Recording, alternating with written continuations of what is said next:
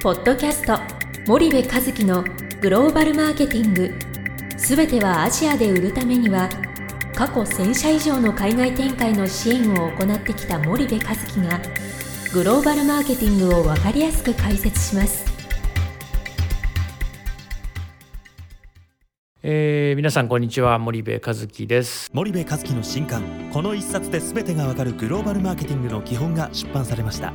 ぜひお近くの書店アマゾンでお求めください。えー、っと今日はですね、えー、何のお話をしましょうか。今日はえー、っとねディストリビューターの機能についてお話をしていきたいなというふうに思います。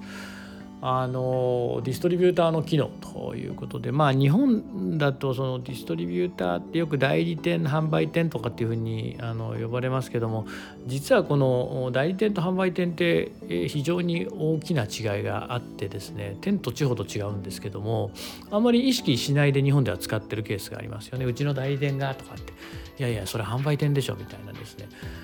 代理店っていうのはそのメーカーの代理で顧客にセールスをする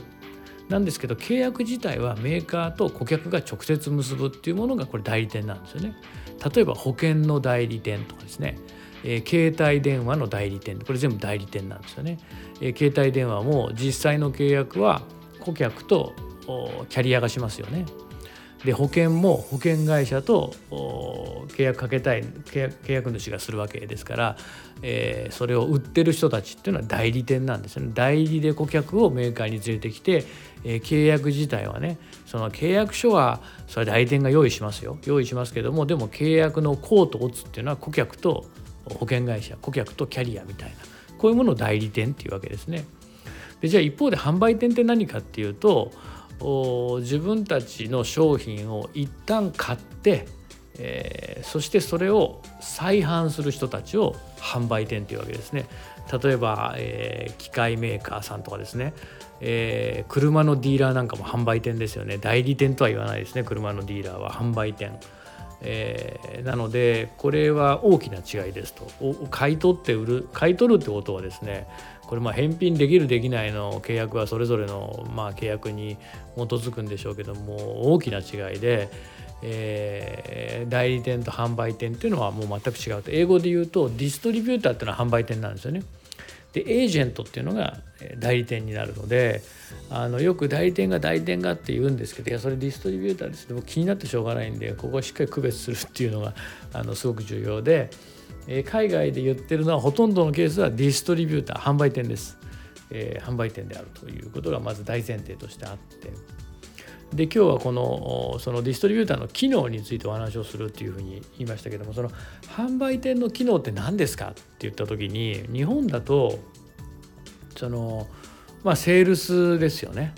一つ大きいのはメーカーから商品を買い取ってそしてそれを営業して売ってくるっていうセールスの機能が一つ、えー、もう大変重要なというか一番重要な機能。そして次がデリバリーの機能。えー、売る商品を自分たちで配達していくと。で日本はその物流システムが大変、えー、近代的なので、まあ、ヤマトがあったり佐賀があったり郵便局があったりと大きいものだったら、まあ、運送会社があったりということで、まあ、その運送物流会社がそれをデリバリーするっていうのが、まあ、あのルールなのルールというかその常識なので基本的にはその販売店さんのディストリビューターの、えー、主たる業務っていうのはセールスなわけですよね。でプラスデリバリーっていうこういう感じだと思うんですけどでも新興国に行くとですねこのディストリビューターの主たる業務が実はそのセールスよりもデリバリーだったりするっていうケースが非常に多くてここを間違えるといつまでたっても商品が売れないみたいなことになるんですよね。例えばそのベトナムなんか分かりやすい例なんですけどベトナムなんかはディストリビューターっていうとデリバリーをする会社なんですよね。デリバリーをする。でセールスっていうのはメーカーがするのでメーカーの人間がセールスをしますと。でそこに対して商品をデリバリーする。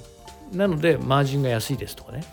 えセールスまでするとマージンが高いですみたいな。これ別にさベトナムだけじゃなくて、えっと、そのセールスって言ってもレベルの低いセールスしかできないところっていうのはディストリビューターにとっては全然あったりする国もあるわけなので新興国になればなるほど。なのでそのセールスの能力能力がどれぐらいあるのか経験値がどれぐらいあるのかっていうのはしっかり見るっていうことはすごく重要でで ASEAN の中だとベトナムなんかはまさにそういう市場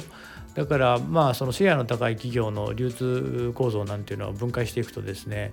そのディストリビューターにセールスを派遣してるわけですよね。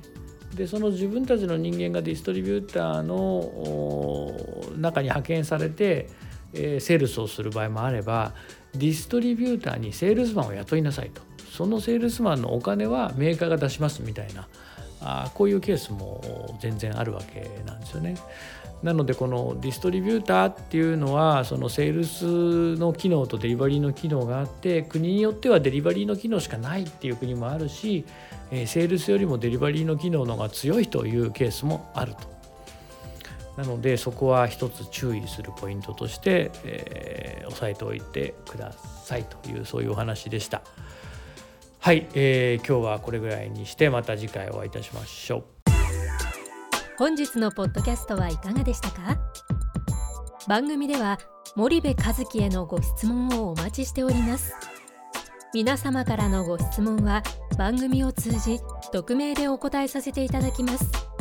podcast アットマーク